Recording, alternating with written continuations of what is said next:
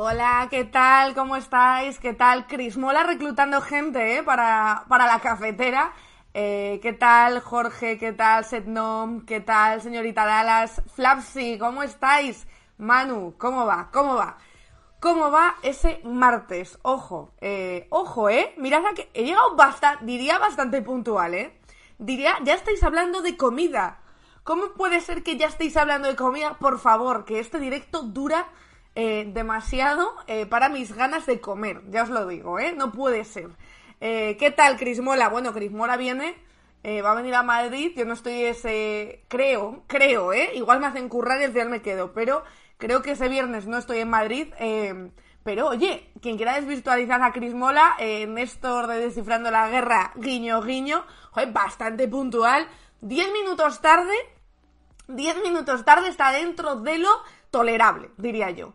Eh, ¿Qué tal a todos y a todas? Bueno, bienvenidos, bienvenidas hasta el coño de, para los que acabáis de caer aquí no sabéis qué es esto, yo soy Marina Lobo, esto es el programa de humor, de actualidad, de terapia de Spanish Revolution. Eh, señorita Dallas dice, Marina, quiero ligarme a que, que, ayúdame, que lo voy a... Eh, no sé, eh, seguro, quiero decir...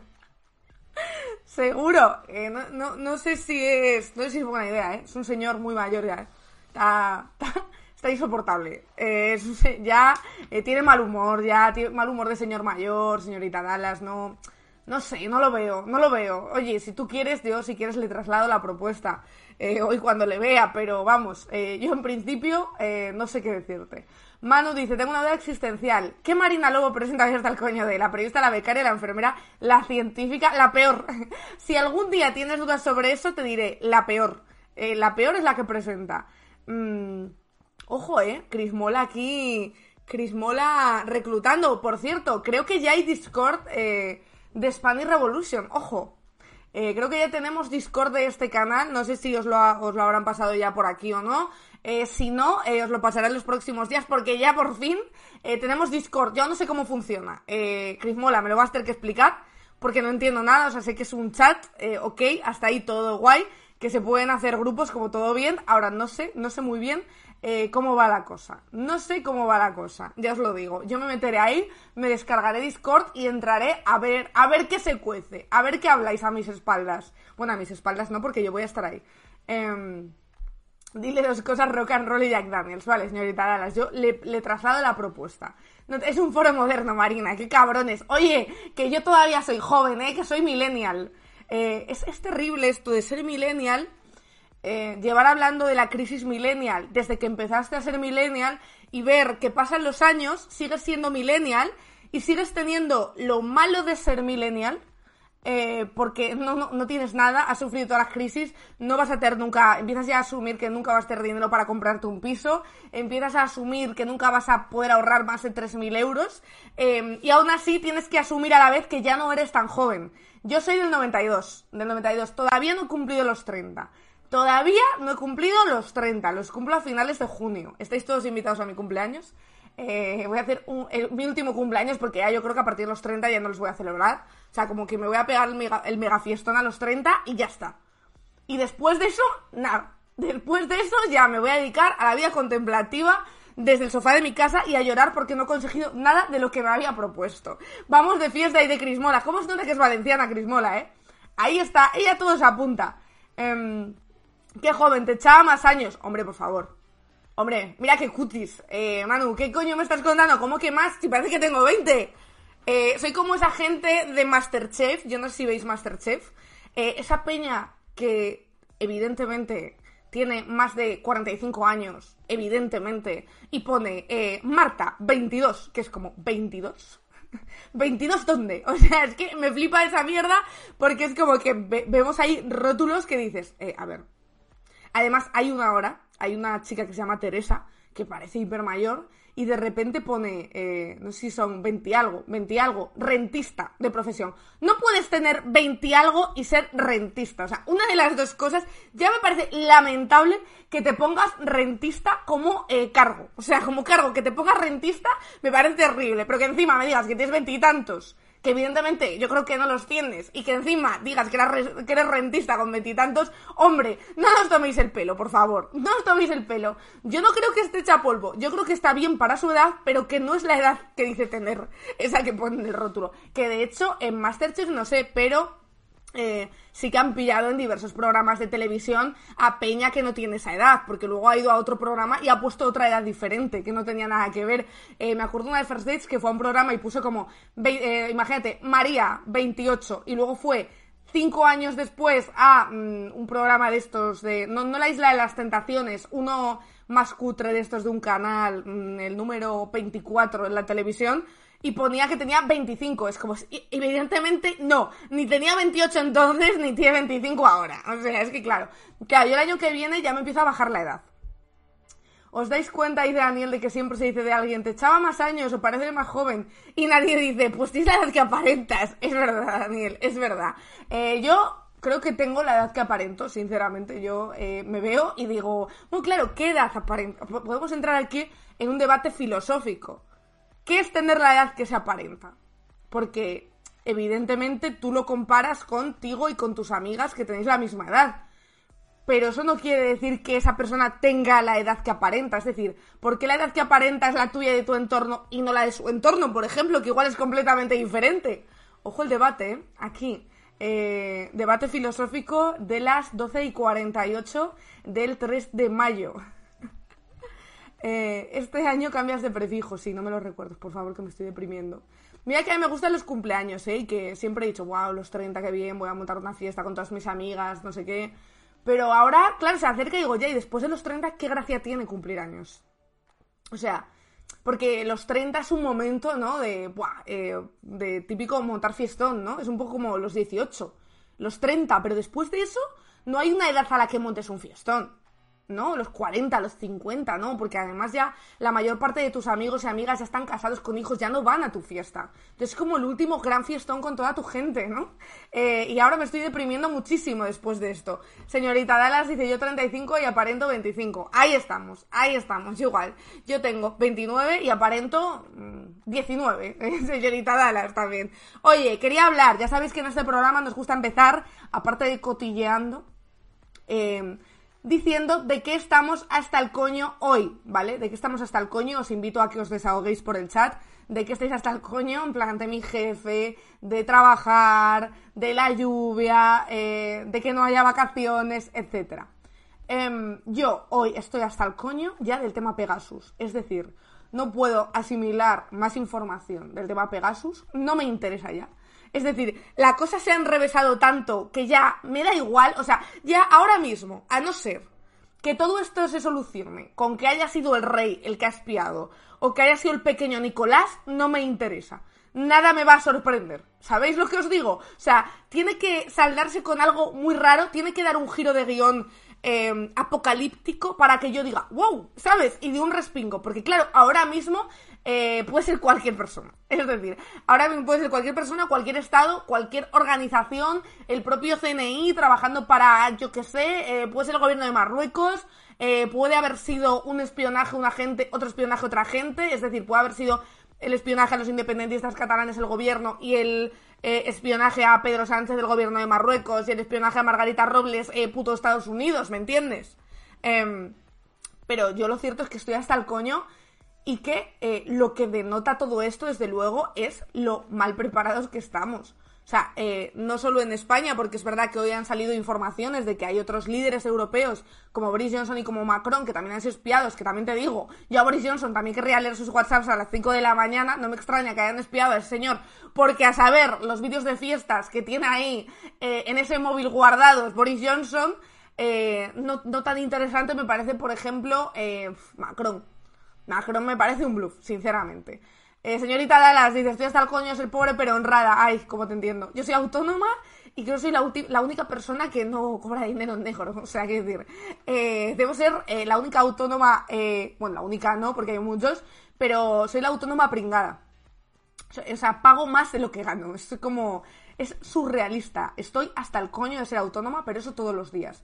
Hoy estoy hasta el coño de Pegasus y por eso, si vosotros y vosotras también estoy hasta el coño, os, estáis hasta el coño del temita, porque están todo el rato con el temita, en la televisión, en la radio, en la prensa, da igual, no se puede desconectar del puto Pegasus y no nos interesa ya absolutamente nada, porque ya partimos de la base de que nadie va a decir la verdad. Hoy os resumo eh, las actualizaciones en nada, en, en, en 10 minutos os he resumido toda la actualidad de Pegasus. Dice Jorge, pues ya verás la subida que planean los autónomos. Ya, no me digas nada. Que llevo, llevo llorando por, por los tramos de escriba desde que los anunció la primera vez. Eh, ¿Te sobra mes a final de sueldo? Eh, eso por desgracia pasa demasiado. Joder, que si me sobra, me sobra medio mes. Yo a mitad de mes ya, ya, ya digo, joder, a ver si llega el mes que viene. Em, vale, vamos a repasar un poco las últimas informaciones sobre el tema de Pegasus de manera light, ¿vale? Para que nos enteremos todos y todas, incluida yo que llevo toda la mañana eh, viendo noticias de esto y estoy ya saturadísima.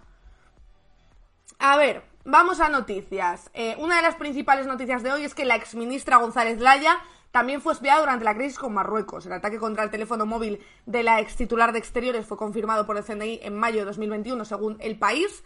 Varias cosas. Ya sabéis que ayer, eh, por, para los y las que estuvisteis de fiesta, cabrones, no haber, no haber, no haber librado, que luego no os enteréis de lo que pasa con Pegasus, Em, ayer salió Bolaños a contar que em, se habían dado cuenta de que también habían espiado a miembros del gobierno, como Pedro Sánchez o Margarita Robles, ¿vale? Que diréis, ¿estrategia? Sí, no, pues no lo podemos saber, porque como aquí nadie dice nada, desde luego em, es justo, muy oportuno, ¿no? Como que después de todo eh, toda la movida que ha habido con, los independentistas, que tuvimos aquí, por cierto, la semana pasada a Bildu contándonos todo, cómo se enteraron del espionaje, por qué las explicaciones del gobierno son insuficientes, qué debería hacer el gobierno para remediar esto, etcétera. Em, aparte, de, aparte de todo eso, ¿no?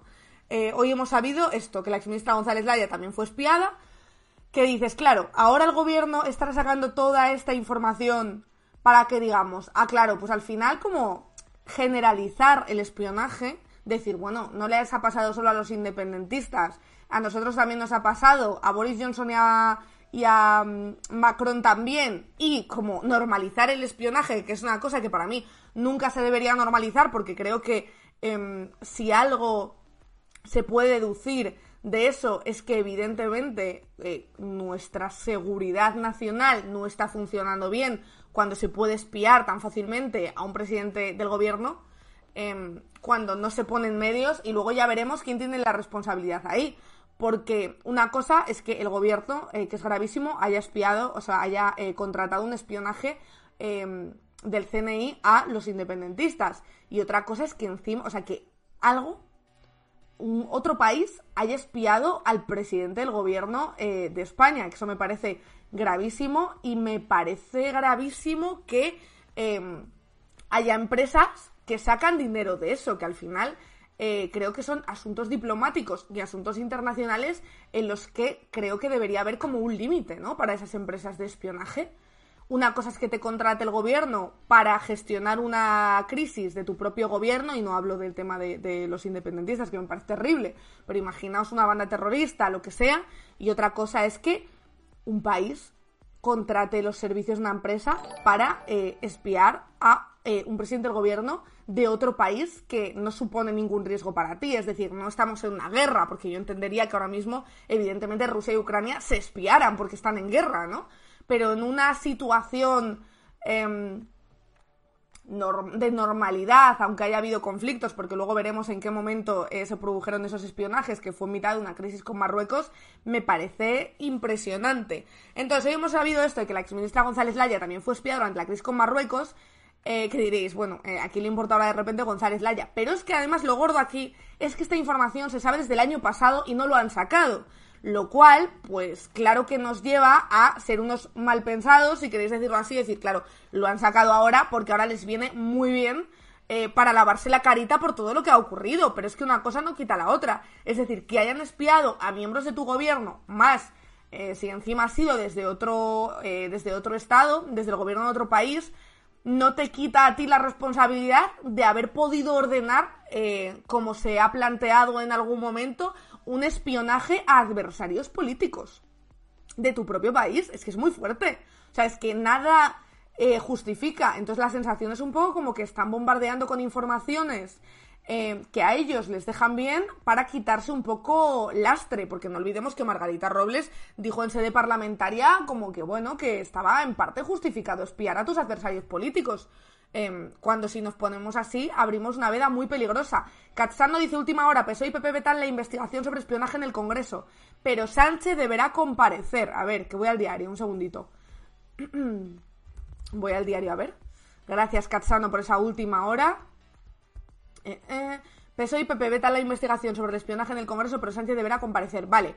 Eh, ya sabéis que han pedido comisión de investigación varios grupos parlamentarios, entre ellos, aparte de eh, los independentistas afectados por los espionajes, también está Unidas Podemos, eh, Más País, PNV creo que también está, y el Partido Popular estaba en duda, ¿no? Eh, no se sabía qué iba a decir, si iba a apoyar esa comisión de investigación o iba a votar en contra de esa comisión de investigación. De hecho, ayer lo que dijo Feijó fue, fue que ellos iban a estar al lado del gobierno si es que había habido un espionaje contra los miembros del gobierno, pero que desde luego era una casualidad no menor que justo los espionajes contra em, Pedro Sánchez y Margarita Robles hubieran salido ayer después de todo el lío que han tenido con em, los partidos independentistas y su espionaje. Mm, claro, eh, ¿cómo no va a votar el Partido Popular en contra de una comisión de investigación eh, de espionaje? Si es que el espionaje lo inventaron ellos, o sea, si es que Pegasus lo compró el gobierno de Mariano Rajoy.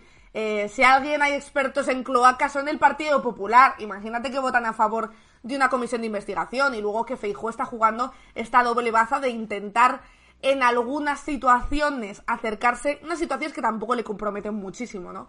Acercarse más o menos al PSOE para ver cómo respira Pedro Sánchez de cara a una posible gran coalición, depende de lo que eh, ocurra en las siguientes elecciones, ¿no? Claro, por lo que sea lo que estáis diciendo, Partido Socialista y PP no le gustan mucho las comisiones de investigación. Es que ¿cómo va a votar el Partido Popular a favor de una comisión de investigación sobre espionaje? Por favor, sí, han sido los mayores espías eh, de este país, han venido del Partido Popular, em, del Partido Socialista también, evidentemente, son los partidos que más eh, llevan el poder y recordemos que además la tradición del Partido Popular y la tradición del Partido Socialista se remonta a muchos años atrás y ha habido etapas en España en las que eh, el espionaje se ha implementado muchísimo, por ejemplo, cuando la banda terrorista ETA actuaba en territorio español y hacía atentados en territorio español, ahí eh, se importaron una serie de materiales para el espionaje y hay una tradición del espionaje en España que yo creo que se, ha se consolidó durante esos años y que evidentemente luego pues esas cosas se han utilizado para otros menesteres, ¿no? Em, buah, ¿te imaginas que son ellos? Claro, es que a mí ya me gustaría que diera un giro loquísimo esto. ¿Sabes? Que, pues eso, que de repente fuera, eh, no sé, alguien del partido, no tanto alguien del Partido Popular como el rey, por ejemplo. Me gustaría que fuera Juan Carlos, ¿sabes? Y ya eh, todo esto saltará por los aires. Eso me fliparía. O que fuera, eh, yo qué sé, pues el pequeño Nicolás, alguien así como súper random. Yo, todo lo que no se resuelva así, decepción de esta trama de espionajes que tenemos en España, sinceramente.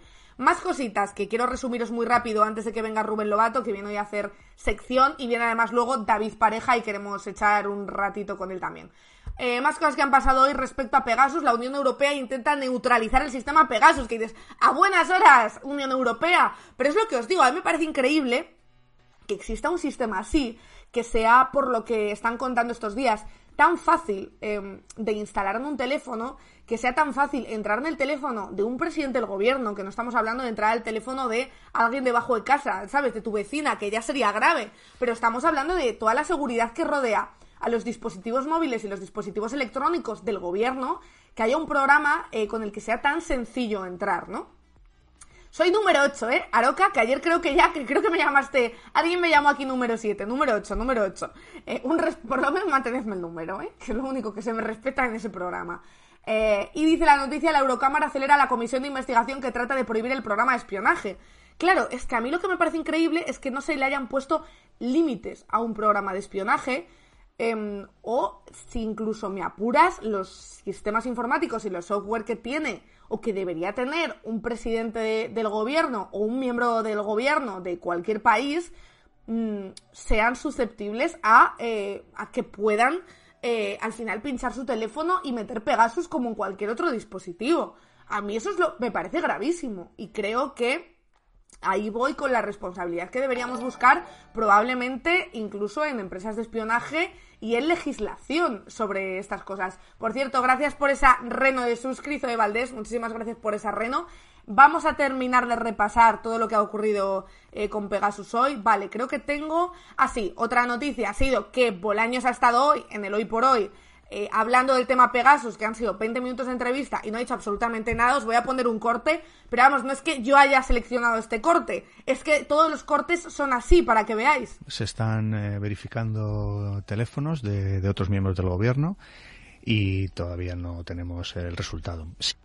Todavía no tenemos el resultado, todavía no tenemos el informe. Le han preguntado también por esta información eh, que la adelantó el país de la exministra González Laya y ha dicho que no tenían constancia.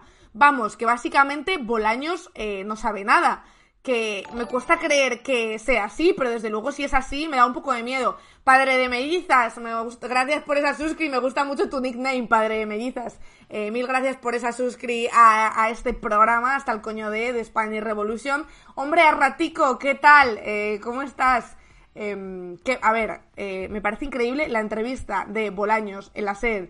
Os la podéis ahorrar porque es que literalmente ha sido, pero absolutamente nada o sea, os voy a enseñar algún corte más para que veáis que no lo he seleccionado a posta, ¿eh? eh bueno, esto Feijó. Por ejemplo, eh, sobre si alguien debe asumir responsabilidades políticas. Eh, ¿Cree que alguien debe asumir responsabilidades políticas por un fallo de seguridad que es extremadamente grave? Yo creo que tenemos que esclarecer los hechos. Y en esa fase estamos en este momento. O sea, es que no ha contado absolutamente nada. Luego ha dicho, hay acreditados más de una veintena de países a los que les ha pasado esto. O sea, es que realmente em, no ha contado nada Félix Bolaños. Da la sensación de que no puede contar nada. Y eso nos hace sospechar aún más del papel que ha tenido el gobierno en esos espionajes, claro, porque en el momento en el que tú no eres transparente, ni siquiera con algún detalle de todos, porque lo suyo hubiera sido que ya que Bolaños va a la SER, soltará algo, ¿no? Algo que, pudiera centrar los titulares. También le han preguntado por esta sospecha de si podía haber sido Marruecos, porque en ese momento, eh, en el momento en el que se espió a Pedro Sánchez, por ejemplo, las relaciones con Marruecos eh, estaban pasando por un momento de crisis también. Hijo, no, no tengo constancia tampoco de eso. Nada. No tengo constancia de nada. Claro, es que eh, da la sensación de que quizás son dos piezas separadas, ¿no? Una cosa es el espionaje a los independentistas y otra cosa es el espionaje a Pedro Sánchez, que han sido dos pinchazos de teléfono por lo que he leído en el artículo. Em, es decir, que no ha sido un espionaje tampoco como eh, que evidentemente es muy grave, es un fallo de seguridad muy grave, como he dicho antes, pero que no ha sido un espionaje sostenido en el tiempo. Em, que puede haber sido en un momento de crisis, eh, pues eso, con Marruecos, etcétera, pero sí que el espionaje a los independentistas, que de hecho desde los independentistas ya sabéis que Mm, han señalado si se ordenó desde el gobierno. O sea, ahora creo que el punto está en si el espionaje a los líderes y activistas independentistas se ordenó desde el propio gobierno o no, o fue una actuación del CNI para otra persona o por su cuenta para vendérsela a alguien, etcétera. Y en esas estamos. Pero hombre, yo creo que decís, esto no se resuelve de un día para otro.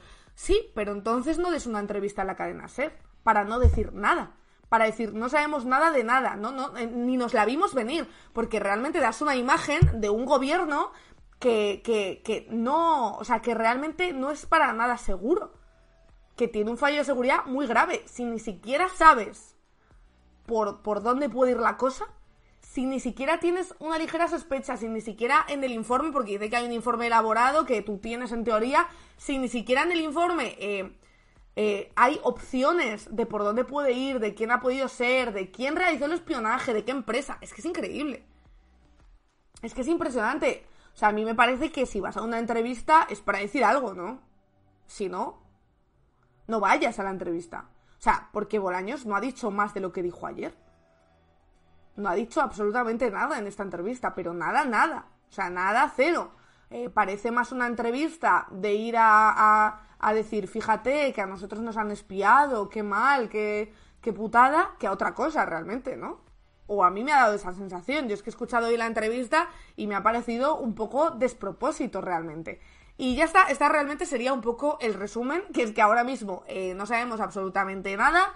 Eh, el Partido Popular y el Partido Socialista han votado en contra de esa comisión de investigación. Hemos conocido un espionaje también eh, de hace un año que el gobierno no ha querido contar hasta ahora, tampoco sabemos muy bien por qué. y pues veremos lo que está por llegar, pero desde luego creo que este caso, por mucho que miembros del gobierno puedan intentar orientarlo hacia otro lado, no creo em, que se vaya a saldar tan pronto como, ah, bueno, pues no pasa nada, a todos nos han espiado y todos aquí felices, no, hombre, no, si a todos os han espiado, igual hay un problema de Estado que va más allá y que es bastante grave y tendremos que saber quién ha sido, sancionarle y que eso no vuelva a ocurrir, digo yo.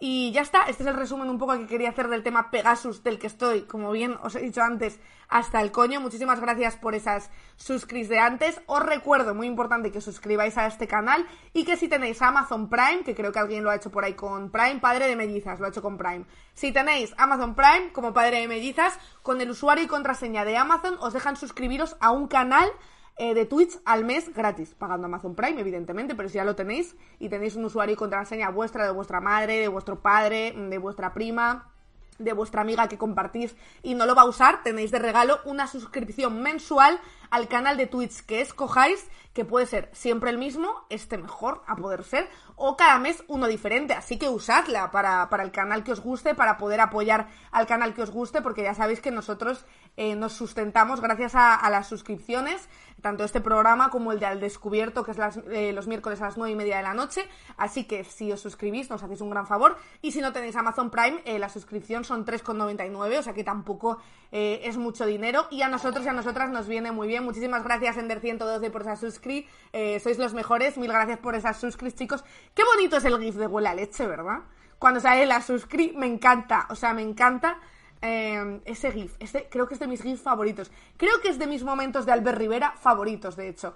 Eh, así que eso, os agradeceré muchísimo que os suscribáis, eh, sois geniales. Si no os podéis suscribir por tema económico, pues ya sabéis, a ver si podéis preguntarle a alguien que tenga eh, contraseña de Amazon. Y si no, por lo menos seguidnos, como acaban de hacer, que sale el GIF de Ayuso, que es maravilloso. Y también nos apoyáis y apoyáis a este canal para que siga creciendo y para que cada vez llegue a más gente. Y ahora, ya con esto, dejo de dar la turra con los suscrits y con los seguidores. Mil gracias por, por seguirnos por ahí también.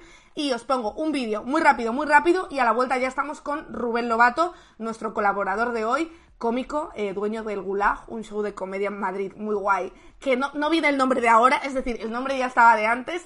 Eh, seguro que nos sorprende hoy con alguna noticia, así que dentro vídeo y nada, en dos minutitos estoy de vuelta. ¿Tú nunca has disimulado, creo yo, ser de izquierdas? Bueno, soy pro sí, soy de izquierdas. Eh, soy mujer, hija de inmigrantes. Yo recuerdo haber estado en México hace muchísimos años y me horrorizó ver urbanizaciones de gente con pasta, rodeadas de murallas, con eh, el ejército o guardias de seguridad protegiéndoles, ¿no?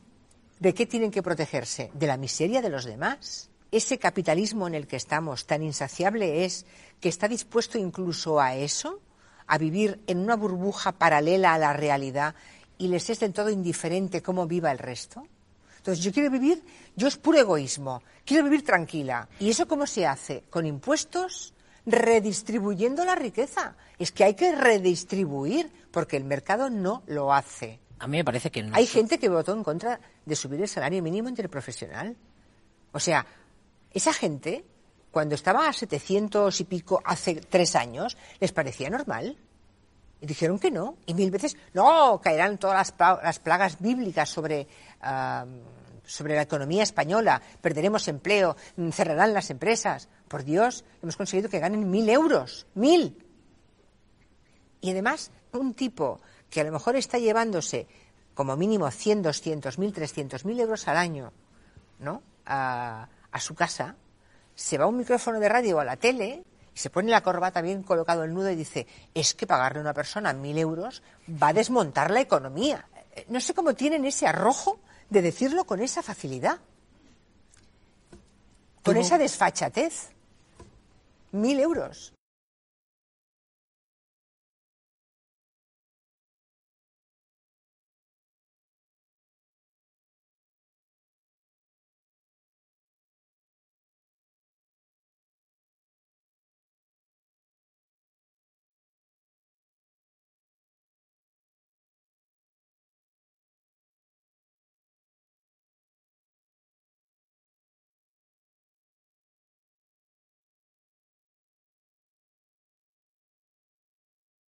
Tú nunca has disimulado, creo yo, ser de izquierdas. Bueno, soy pro- sí, soy de izquierdas. Eh, Soy mujer, hija de migrantes.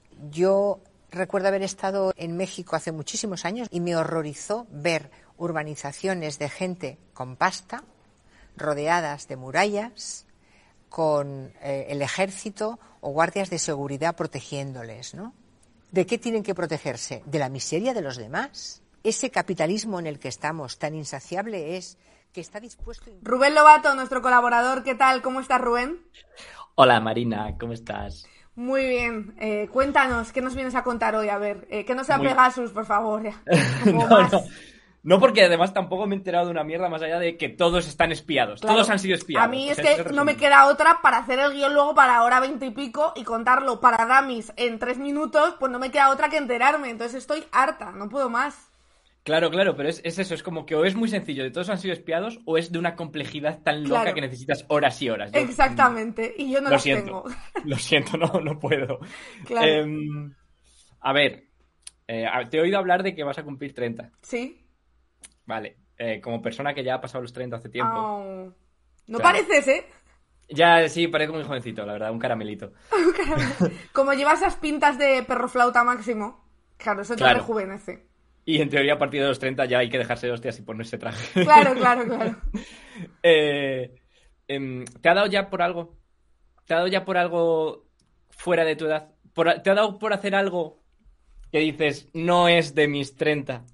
Porque a mí me pasó justo antes de cumplirlos. Como por algo, a ver, defi- defi- define eso. Por ejemplo, a ver, yo, yo que he escuchado rap de vez en cuando, por ejemplo, pero no soy, digamos, no escucho mucho rap. Claro. eh, cuando cumplí 30 me dio por batallas de gallos. Wow. Y era claramente eh, fuera de lugar, una persona de 30 años.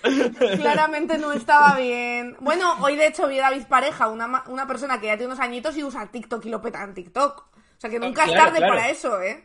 Pero lo hace bien. Lo hace bien, ya. O sea, ya, que no da vergüenza ajena, ya, ya, ya. Claro, claro. De momento no. Eh, supongo que cuando cumpla 30 empezaré a hacer cosas raras. Empezarás a hacer cosas, claro. Para sentirme como rollo, me pondré un piercing en la nariz. eh, no Guau. sé. Ojalá. algo así, algo así, para sentirme joven, claro. Me teñiré el pelo de rosa como Mafalda, ¿sabes? Como haré esas mierdas. Claro, claro, claro. Es que pasa, esas cosas pasan, como Sí, sí, es para reafirmar un poco de no soy mayor. Es verdad, demasiadas amigas es- mías se han teñido el pelo de rosa y cosas raras últimamente. ¿eh? Yo La marina de pelo teñido. La marina de pelo teñido, exactamente. Se viene. Claro, TikTok también es un poco así. Es verdad que David Pareja eh, lo hace bien, pero también en TikTok se ve mucho desubicado que, que está haciendo cosas de TikTok de para, por favor. Sí, para. sí, por Eh, favor, no, por no. Eh, uno de los trends de TikTok que he visto últimamente y que me ha hecho mucha gracia y un poco aquí venía, no sé si lo has visto, es el de cosas que son gay y homofóbicas al mismo tiempo. No, eso está, ¿No está pasando en TikTok. Eso está pasando, es una, me ha hecho mucha gracia porque, claro, dicen cosas que son gay y homofóbicas al mismo tiempo, según yo, y ponen una imagen. Wow. Y pone imágenes tan originales, o sea, me ha hecho gracia, por ejemplo, el traje de torero, un clásico, Claro. los Javis. O sea, gente de TikTok, ¿eh? no lo digo yo, yo lo transmito. Como Mola, que mola. hay algo ahí. Eh, entonces yo he descubierto una, no- una cosa que ha pasado hace poco, que fue noticia el mes pasado, a finales de abril, que pienso que es gay y homofóbica al mismo tiempo. Vale. Eh, club de masturbación para hombres. ¡Wow! Sí, lo contó Ana López. Lo contó Ana Ah, López. Vaya, Es increíble. No, no, pero nos interesa muchísimo el tema. Desde una perspectiva de un hombre nos interesa. la perspectiva de un hombre, por fin. es flipante, es flipante. O sea, has entrado en la web. No. Bueno, primero, ¿sabes cómo se llama el club? Mm, eh, lo dijo Ana, pero no me acuerdo. A ver cómo es. Pajas entre colegas. Pajas entre colegas. Maravilloso. Que han estado a esto de llamarlo pajas sin mariconadas. Claro, claro. O sea, es, claro, es como todo el rato este punto. Te, te diría, te pasaría la web para que compartieras la, la- la pantalla de la web, pero no. Porque, claro, es- hay como un montón de información tal que podríamos leer y divertirnos mucho, pero de repente al lado hay un vídeo que pone guerra de leche. ¡No!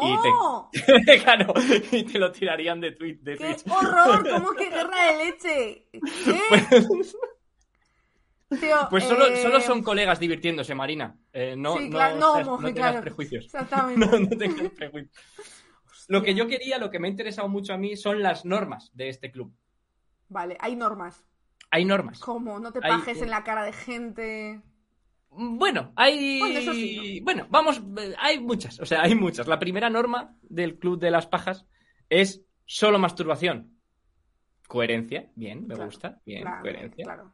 No Y la número dos- No me la vayas a meter, ¿eh? No, no. claro. Es increíble. Es que todo tiene este.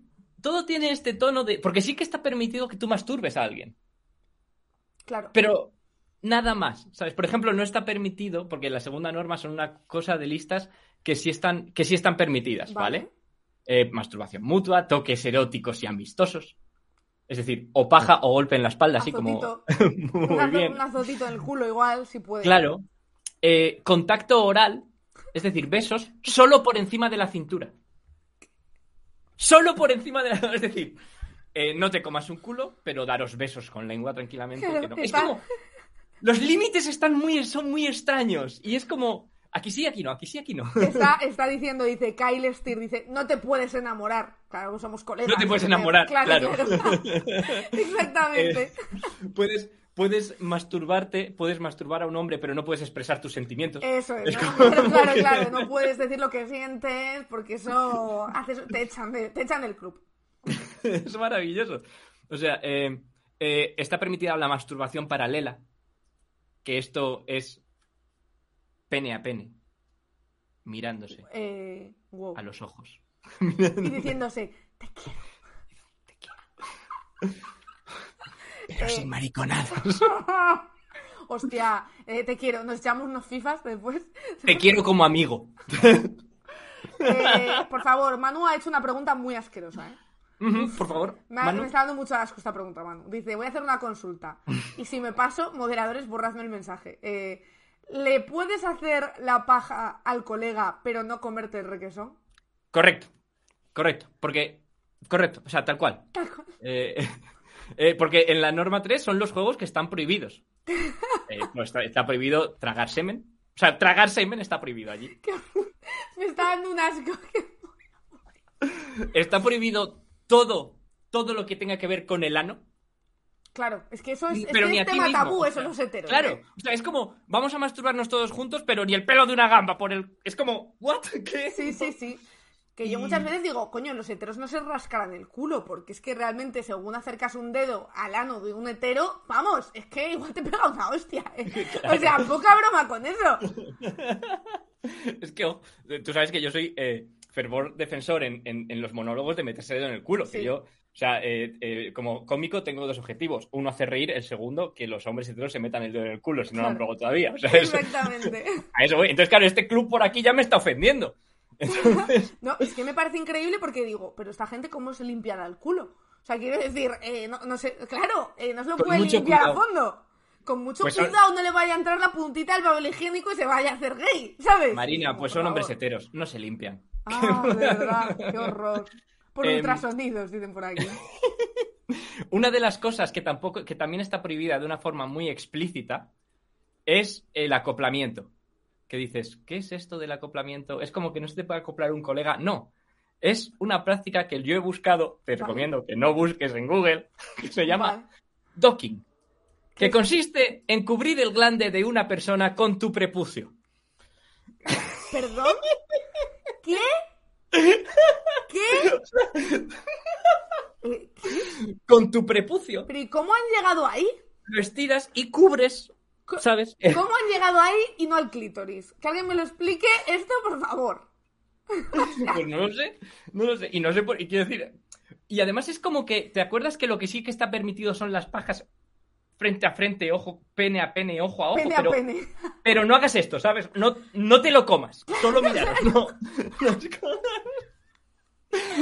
es apasionante. Bueno, es apasionante. En- hay eh, hay un, como una norma para los juegos prohibidos que es, y la han redactado así de bonito, Marina, ¿Mm? es nada de nadie va dentro de nada de nadie. O... Un haiku. Es súper bonito. Wow. Es súper Nada de nadie va dentro de nada de nadie. Es precioso. O sea, es como vale. Luego más, más, más, más, más normas. Por ejemplo, la- esta me vuelve loco, Marina. Norma número 6. Uf. Consentimiento y respeto mutuo. Se requiere consentimiento explícito antes de tocar el pene de otro miembro o de eyacular encima de él. Claro. Consentimiento explícito. Es decir, bien. aquí hay un hombre que redactó las normas, ¿vale? Que dijo, dijo, vale, yo he montado un club para hombres en el que van a venir hombres. Pues antes de correrse encima de alguien hay que pedir permiso. No nos Claro. vamos a tratar como tratamos a las mujeres. Claro, Tengo que pensando. Esos son los mismos que luego dicen, es que ahora ya no sabes cuándo puedes follar y cuándo no, ¿eh? Claro, y has montado un club en el que las normas es expli- o sea, han explicitado que tienes que explicitar el consentimiento. O sea, es como eh, mucha vuelta, mucha cosa. Sí, claro, ahí ya hay estamos cosas equivocados y son los hombres buenos los que van al club de pajas, ¿sabes? Como, Es que no lo sé. escucha, no es que, sé. ni, un plan, ni un plan de Irene Montero habría salido tan bien, ¿eh? Es que es eso. Para concienciarles del consentimiento solo te hace falta que tengan que empatizar con otro hombre en vez de con una mujer. Claro, es que, ojo, es que está bien pensado. ¿eh? Claro. Pero claro, en esa norma pone cosas como eh, acepta un no por respuesta. Wow. eh, no, si te dicen que no, no insistas. O sea, es como. Pero bueno, Es como. O sea, ¿qué? No. todo lo que llevamos diciendo las mujeres, eh, 10 años y todo. Bueno, bueno, bueno. Que ya no se Claro. puede decir nada.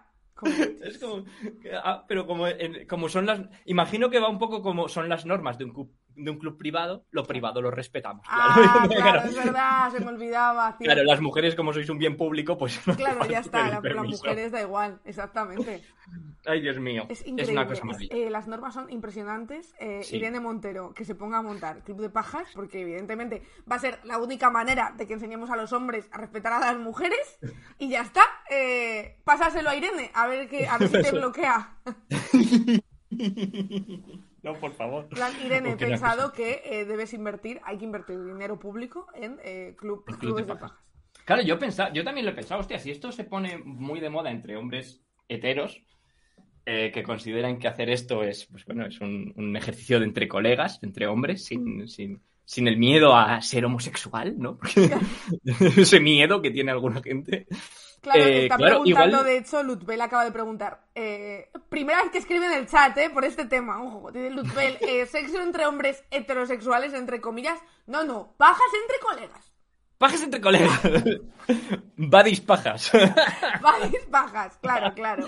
Una cosa preciosa. Una cosa preciosa. Es increíble. Claro que igual ahora, si se pone muy de moda, igual ahora los negocios entre, entre gente de los billets, ¿sabes? Eh, cena puro y en vez de putas, pajas. En vez de putas Pues eso que, claro, o sea, como que ya se puede por ahí quizá. por Eso ahí, que nos quizá. ganamos, ¿eh? También te digo, Claro, ¿eh? claro. Estaría guay, estaría guay. Ahora entiendo todo, dice Lutbel, claro. Clubes de pajas, maravilloso. Sí. Me encanta este tema, es mi tema favorito, tengo que decir. El, la última gran, la última, el último gran hit, Sí. de lo, bueno, por supuesto, higiene personal, no drogarse, cosas así. El último gran hit es eh, que tienen un código ¿Mm? de pulseritas de colores. Hombre, Oh. Y muy cucos. Claro, eh, y hay tres pulseritas, ¿vale?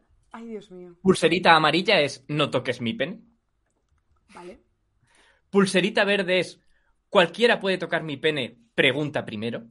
Joder, ojalá ¿Viste? Es que nosotras están- tuviéramos esa, esas pulseras, tío, te lo juro. Y luego hay la, la más maravillosa, la pulsera blanca, que significa puedes correrte encima de mí. Eh, Eh, pero, escucha, ¿os imagináis que de repente un grupo de mujeres feministas hace esto? Que decide sacar pulseras. O si- la que se hubiera liado. O sea, estarían aquí todos los streamers, eh, no sé, soltando fuego por la boca, diciendo, bueno, es que ahora ya no quieren decir lo que podemos hacer, lo que no podemos hacer, no sé qué, pero se lo ponen ellos. Pues nada, de puta madre, ¿sabes? Claro, es maravilloso. El, eh, imagínate que se monta un, un club de pajas para mujeres. Hostia. O sea, está Naim Rechi a los dos minutos diciendo que se ha cambiado de sexo porque ahora tiene que entrar y cosas así, Claro, ¿sabes? claro, no, es que ahora tengo que entrar al club este de pajas y tal. Hostia, claro, lo de las pulseras me parece increíble, ¿eh? Es maravilloso. Una pulsera que diga, no me toques, déjame. No me en paz". toques. y todas las que. O sea, y la verde no es tócame. Es. eh, puedes tocarme, pero pregunta primero. O sea, es que la, la cantidad. Todo lo que se incide en el consentimiento es. Hasta preocupante. Es hasta preocupante que se tenga que incidir tanto en el consentimiento. Hombre, porque si tú montas un club de hombres heterosexuales que van a hacerse pajas, pues claro, hay mucho peligro en ese club. Claro. Partes de la base de que es gente que. Bueno. Es gente que igual, pues no querrías eh, eh, cruzarte por la calle a las 2 de la mañana sola. Bueno, Maravilloso. Oye, Rubén, maravilloso. maravilloso. Me ha encantado, ¿eh? De verdad. A tope con el club de pajas. Ya, ya, em, cuando vaya un amigo que tengo por ahí te lo... Oye, Rubén, por cierto, eh, que he contado antes que tú llevas el gulag en el Teatro del Barrio. ¿Cuándo hay gulag?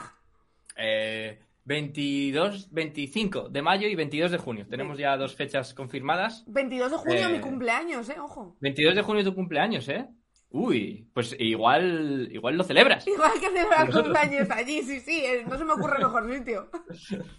Oye, pues muchas gracias, Rubén, iremos a verte. Mil gracias por venir y contarnos eh, que hay gente que, bueno, mira, está entrando en el consentimiento, aunque sea para hacerse pajas con los colegas, me parece bien. Eh, Por algún lado hay que entrar. Por algún lado hay que entrar. Eso, lo, lo importante es, es entrar.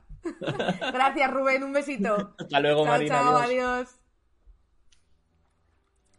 Ahí teníais a Rubén Lobato, que estáis diciendo por ahí. eh, ¿Cómo saben si hombres gays nos infiltramos en ese club? Eh, creo que es lo que buscan, eh, Luzbel. Eh, de hecho, creo que lo que están buscando precisamente es eh, participar de esa homosexualidad latente que tienen y ellos no quieren mostrar al público. Manu dice, ahora no voy a ir tranquilo a los baños de Atocha sin mirar las pulseras de los demás. También mi cumpleaños, el 22 de junio. Y Kyle Steer también, 22 de junio. Joder, pues nunca había eh, conocido a nadie más eh, que cumpliera el 22 de junio. Eh, sí, sí, mi cumpleaños, 22 de junio. Los dos patitos. Es una puta del 22 de junio. ¿No os ha pasado que es como que en el horóscopo, que yo sinceramente mm, no soy ninguna aficionada a los horóscopos, pero tengo muchas amigas que sí, el 22 de junio ya entra en cáncer, pero es como el primer día, es como el día en que cambia de signo, y entonces eso es malísimo porque en teoría somos gente que no estamos viendo lo nuestro. Nos lo dicen, yo tengo muchas amigas que están a tope con esto del horóscopo y es como que el 22 de junio, como es el primer día, eh, para el horóscopo cáncer, como que la luna tiene mucha influencia sobre ti y entonces estás eh, fatal, eh, fatal. De hecho, en algunos horóscopos que son así muy puntillosos, el 22 lo ponen aparte del resto del mes. 22 y 23 creo que es. Es increíble. Rubén Lobato dice un placer, nos vemos en el club. Otro club al que las mujeres no podemos entrar. Es que claro, es que no- nos quitan de todo. Solo piensan en clubes donde las mujeres no podemos entrar. Luego las mujeres organizan un... un macro evento de videojuegos solo para mujeres y se pegan unos piques aquí de la hostia. Es increíble. El horóscopo de Spotify, best horóscopo, dice Franco Lee. Hostia, nunca he leído el horóscopo, no sabía que era un horóscopo de Spotify. Eh, eh, desconocía eso, eh, no sé si quiero saberlo. Eh, yo tengo un amigo que en un medio de comunicación bastante conocido escribía el horóscopo y os puedo asegurar, que era becario de aquella y le pusieron a escribir el horóscopo, que era la persona menos creyente en el horóscopo y en los astros que hay y ponía lo primero que le salía eh, del coño, eh, básicamente. O sea que eh, tampoco es que yo me fíe mucho, solo el horóscopo de la Super Pop me fiaba yo. Del resto no me fío nada. Y ahora sí que sí, vamos a ir con David Pareja, que va a estar hoy con nosotros, hablando de gente mayor para cosas como TikTok, por ejemplo, pero David Pareja lo hace increíble, lo decía Rubén Lobato antes. Él eh, es un actor eh, impresionante, es cómico, hace TikTok, eh, bueno, le conoceréis por TikTok, por Twitter, por Instagram, en el intermedio, tiene una sección, es maravilloso. Os recuerdo, por cierto, que podéis preguntarle todo lo que queráis, cómo haceros influencers, polémicas que ha tenido por ahí con algunos TikTokers. Ha tenido mucha movida con negacionistas y ahora le preguntaremos sobre el tema. Así que os pongo un vídeo muy rápido, muy rápido, muy rápido. Eh, vídeo y ya mismo, ya mismo estamos con eh, David. Podéis ir suscribiéndoos mientras al canal. Os lo recuerdo, con Amazon Prime os regalan eh, una suscripción al mes. Podéis ir suscribiéndoos eh, mientras pongo el vídeo. Un doblaje alternativo de la película No mires arriba se ha hecho viral, con más de un millón de reproducciones en apenas 24 horas. La ha hecho el actor Víctor Clavijo, poniendo otro discurso sobre Leonardo DiCaprio, que esta vez habla del auge del fascismo en vez del cambio climático. Una crítica al blanqueamiento del fascismo en los medios de comunicación y en la sociedad que ha provocado una auténtica avalancha de reacciones en Twitter. Quiero, quiero decir algo sobre el fascismo. Por favor, bueno, este es un programa de actualidad política, no de historia. Vamos a... El fascismo no es historia, está aquí, entre nosotros. Y vosotros no solo le quitáis importancia a esa amenaza, sino que la blanqueáis. Y es un cáncer silencioso que crece entre nosotros en la sociedad. Y no queréis verlo ni oírlo. Mira, se está extendiendo de tal manera que el enfermo de fascismo no sabe qué tiene la enfermedad. Y vosotros en las televisiones no alertáis del problema. Un problema que se puede ver con nuestros ojos. Todo ese discurso populista lleno de odio, mentiras, ¿creéis que no os va a terminar salpicando? ¿En qué clase de mundo vivís?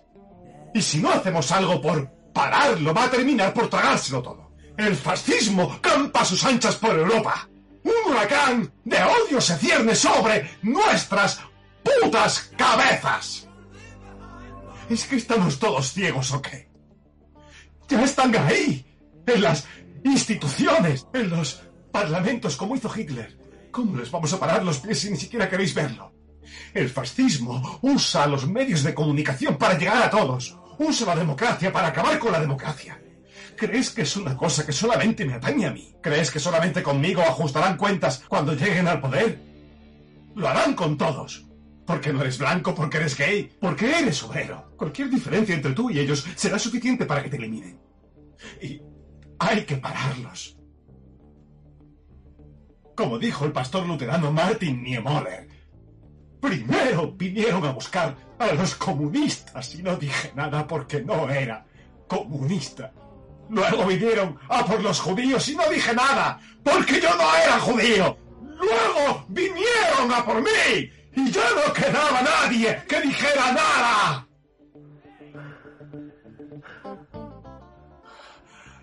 Vale, vale, ya lo he dicho.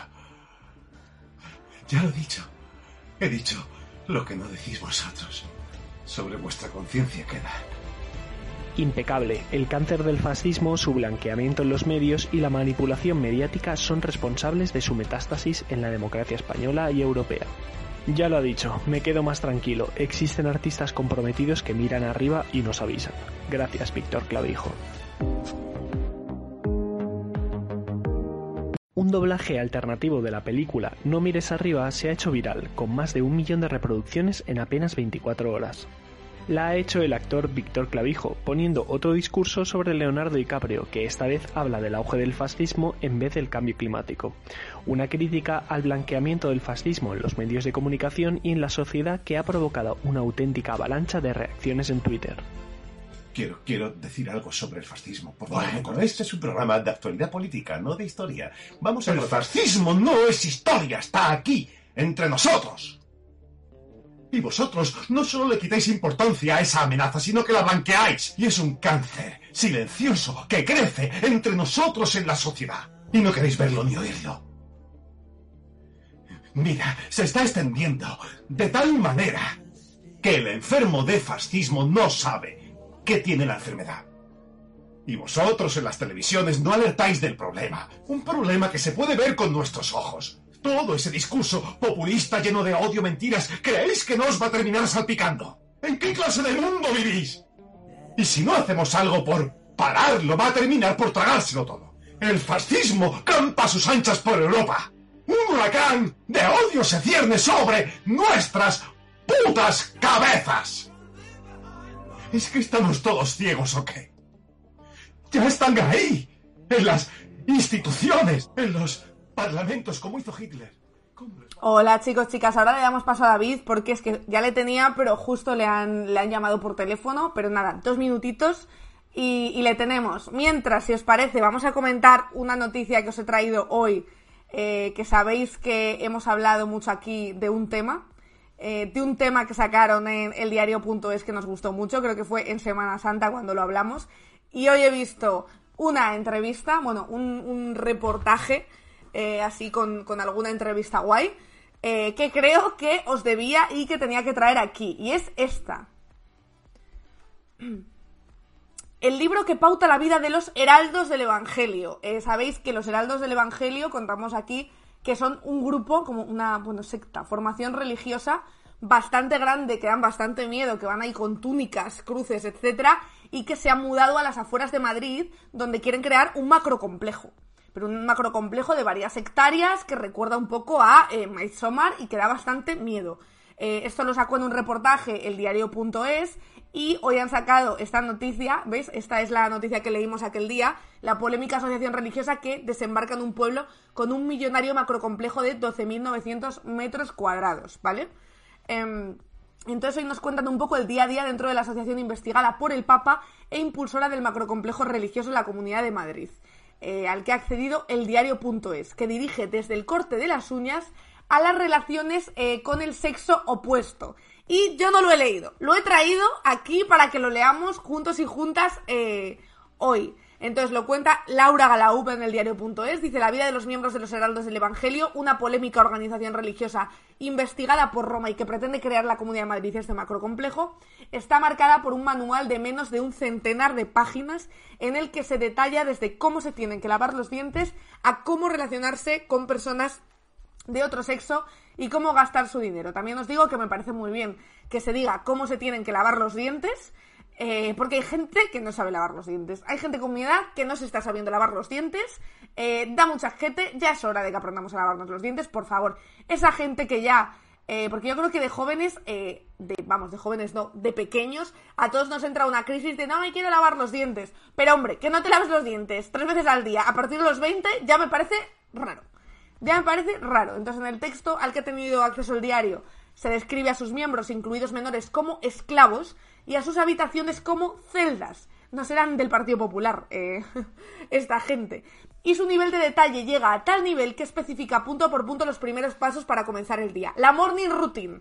Eh, la morning routine de la secta es ponerse los calcetines, las zapatillas, primero el derecho y después el izquierdo para empezar con el pie derecho. Ya nos dice un poco por dónde puede tirar esta secta. Y de posteriormente ponerse la bata, o sea, ya tienes que tener bata para entrar, y hacer la señal de la cruz con agua bendita y rezar el exorcismo breve. Eh, breve, porque claro, hay que hacer más cosas esta mañana. Esto antes de hacer pis y todo, ¿eh? Dice, el documento eh, se llama Ordo de Costumbres y forma parte de los reglamentos que rigen la existencia de los miembros de esta Asociación Internacional de Fieles, eh, aprobada por el Papa Juan Pablo de 2001 y confirmada definitivamente en sus estatutos y Ordo de Costumbres por el Papa Benedicto XVI. Los preceptos que marcan no son simplemente orientativos. Dice, había inspecciones periódicas para comprobar cómo teníamos la habitación, la ropa e incluso a veces las uñas. Son mi madre, de repente, esta gente, ¿no? Apunta esta redacción de las personas que participó en los heraldos a finales de la primera década de los años 2000. En el manual al que ha accedido el diario, eh, fechado del 28 de diciembre de 2001, explican que se refieren a los miembros de la asociación como esclavos, vale, esto ya lo hemos visto. Eh, que se dio esa palabra, eh, que dio esa palabra San Luis María Criñón de Montfort, fundador de la Congregación de Misioneros de la Compañía de María, en su tratado de la verdadera devoción a la Santísima Virgen. Hay que enviar a Tamayo, si es que un día vino Tamayo y se lo dije que le echara un ojo a este report, porque, hombre, yo creo que Tamayo se tiene que pasar por este macrocomplejo, eh, pero vamos, mañana ya está tardando en ir. Dice, según explica un portavoz de la organización en nuestro país, la esclavitud a la Virgen, según el método de este santo, fue difundida por el fallecido Juan Pablo II es absolutamente legítimo con la doctrina de la Iglesia Católica, es decir, que es como una rama eh, más extremista, si quisiéramos decirlo así, o desde luego como más eh, rígida eh, que el del catolicismo, ¿no? Dice esa forma de vida lo lleva quien quiere y quien no quiere no lo lleva, se va. Bueno, ya hemos visto con Tamayo por ahí, en una entrevista que le hicimos, que las formaciones religiosas eh, puedes entrar muy fácilmente y las sectas, pero salir eh, ya es un poco más complicado. Vestidos como en el medievo. No, no, es que este vídeo es impresionante. Dice, en su día a día los miembros de Heraldos del Evangelio van ataviados con unas túnicas con capucha y una gran cruz de Santiago. Da mucho miedo. Este vídeo o uno parecido lo vimos aquí el día de la noticia, pero os lo voy a poner porque sinceramente creo que merece bastante, bastante la pena, ¿eh? Verlos. Mirad. Da todo el mal rollo. Además están eh, de puta madre editados los vídeos, ¿eh?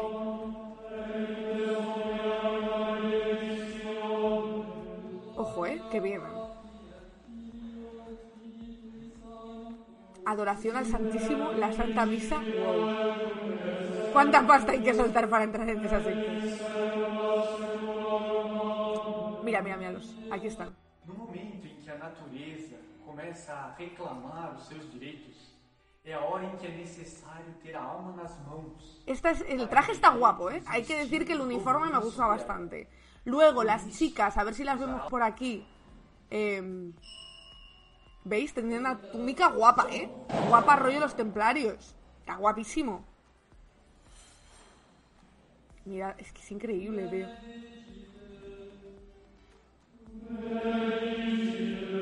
Wow, es, es, increíble. A ver si vemos a las mujeres, porque una de las cosas eh, también características que lo leímos en el otro reportaje es que las mujeres, y creo que lo vimos en el vídeo en el vídeo que sacamos aquel día, las mujeres van como con la raya a un lado y con coleta, y da un mal rollo que, que flipáis.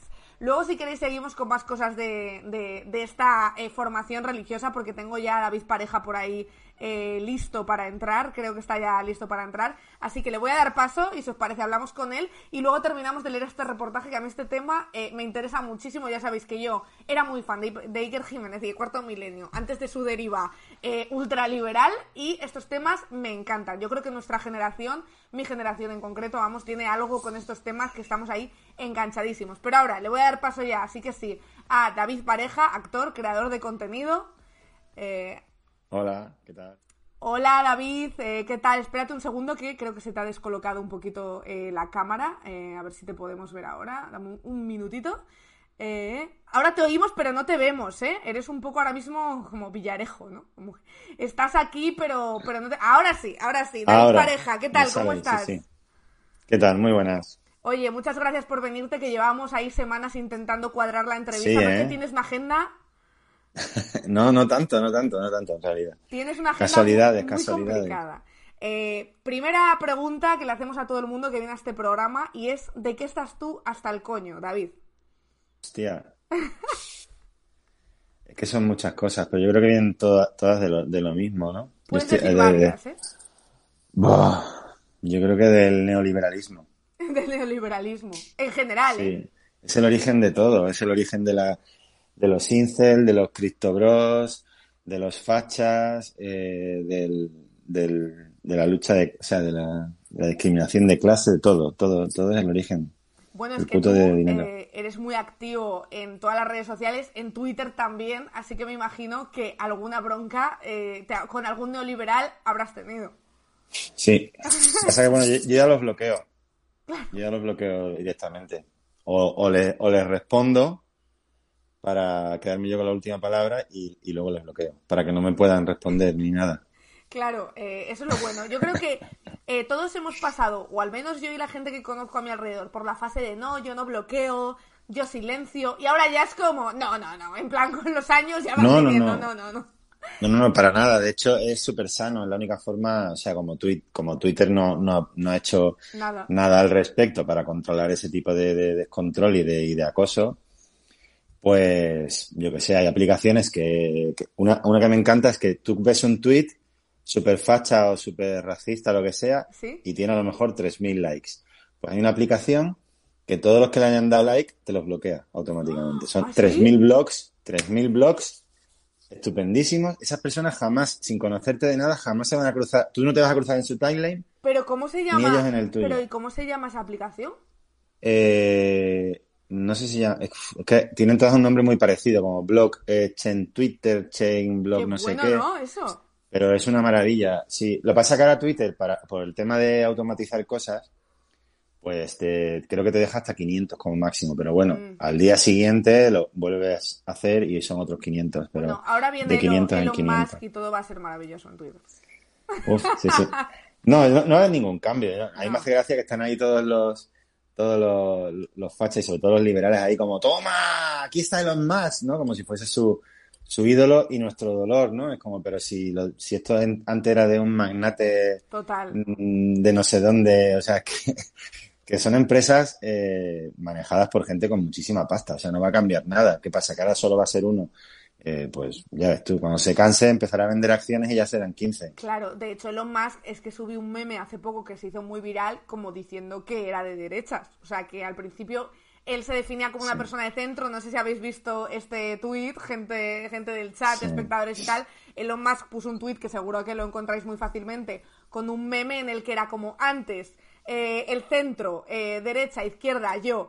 Eh, ahora como que el centro se ha movido y estoy en la derecha. Y es como, no, el centro no se ha movido, Elon Musk. O sea, Sí, sí, además dejaba, que me encanta eso, ¿no? Que los liberales dicen que ellos no son de ningún partido, pero a la derecha la deja intacta, ¿no? Una derecha que hace poco eh, invadió el Capitolio y todo, o sea, que, que, que, que se toman eh, que se toman lejía para no, no vacunarse, pero la izquierda, la derecha nunca se ha movido, o sea, está intacta, es como, la derecha es perfecta y fiel, y nunca se ha movido. Y la derecha se ha ido alejando, alejando, y claro, al final el centro se me ha ido y yo estoy muy cerca de la derecha. Claro, la Por derecha vuestra no- culpa. la extrema derecha no existe. Eh, No, es- no, no, es, no, no. es todo un cuento. Entonces, claro, es, es impresionante eso. Oye, eh, Sí. ¿sabes que hemos estado hoy hablando? Porque me han preguntado mi edad y yo cumplo 30 este año. Y entonces eh, Rubén Lobato, cómico que ha estado antes aquí haciendo una sección, me ha dicho, ¿y no has empezado a hacer cosas como que no son de tu edad? Ya. Digo, no, digo, yo no empecé a hacer cosas que no, que no son de mi edad. Digo, pero David Pareja, que viene después, eh, está en TikTok y mira qué bien le va y no tiene 20, ¿sabes? Eh, ¿Cómo te metiste en TikTok? Porque es verdad que TikTok está lleno de adolescentes, la mayoría. Pues mira, yo entré en TikTok cuando era Musicali. ¿Qué es eso? O sea, ¿Eso, eh, eso ¿ves? pasó? Ay, te estás haciendo vieja. Estoy haciendo vieja, sí. No, era Musicali. Como yo me entré porque era como lo típico, ¿no? Eh, son redes nuevas y dices, bueno, voy a, voy a ver de qué va esto. Mm. Y me metí y, y- y estaba enfocado todo a la música. Y a hacer como dúos, uno bailaba la canción de otro, otro le añadía una, Ah. una guitarra, o sea, era esto que vemos ahora de dúos y tal viene de ahí. Viene de, de que la gente colaboraba para hacer música y bailes y coreografías y tal. Entonces eh, me metí, yo vi que ahí yo no pintaba mucho y entonces hice unos vídeos así como bailando y tal, como- pero en plan, como, como no me va a ver nadie, pues me, mm, dije, me voy a hacer un personaje que dé como mucho asco. Entonces me grababa siempre que estaba sin duchar en bata en casa, sin Madre ganas mía. ahí como, y bailaba mal y, y como poniendo Claro. caras así muy turbias que diga, que, que entre alguien y diga, este, este tío quién es, ¿sabes? Que, que no me puedan relacionar conmigo, ¿sabes? Pero, pero bueno, lo abandoné. Y entonces cuando se hizo TikTok me di cuenta que tenía ahí la, la cuenta todavía. Y entonces, básicamente, en el confinamiento, como vi que la gente lo empezaba a usar, digo, bueno, yo qué sé, voy a, voy a retomarlo un poco. Y empecé a subir algunos vídeos antiguos que tenía y tal, hasta que dije, oye, mira, las redes sociales, por mucho que se quieran empeñar los inversores, son generacionales. Mm. O sea, eh, la gente que está en Facebook, cuando llegan sus hijos y ven que están ahí sus padres, se van a Instagram. Cuando en Instagram ve todo el mundo que, que, o sea, los hijos de los que están en Instagram se dan cuenta que sus padres están en Instagram, se van a TikTok. Claro. Y cuando salga la nueva generación y vea que sus padres están en TikTok, se irán pues a Chulumbum. Sí, ¿sabes? cada vez poniéndolos más complicados para que cada vez los padres tarden más en... ¿sabes? Claro, claro. Nombres muy complejos para que diga, ¿esto cómo va? Uy. ¿cómo Pues se no ponen se estos emojis para entrar? Claro, claro, eso es increíble. Y eh, bueno, a lo largo de todo este tiempo has hecho parodia de muchas cosas, pero tengo entendido que uno de los grupos eh, que más eh, te azota en redes sociales son los negacionistas. Cuéntanos de dónde viene toda esta movida con, con los negacionistas, cuál es el origen, porque tú hiciste un vídeo muy viral, que fue cuando Paz Padilla dijo aquello de la Spider, entra por la ventana, no sé qué. No sé si fue a raíz de ahí o viene de antes. Bueno, bueno, justamente anoche me reconcilié un poco ahí, o intenté que nos reconciliáramos con los negacionistas. Subí un tuit que decía algo así, ¿no? Como que, que tenemos que empezar a empatizar un poco con los negacionistas, porque nosotros nos reímos mucho, como, mira, esta gente que no tiene ni puta idea de lo que habla, que el virus, que no sé qué, que no sé cuánto.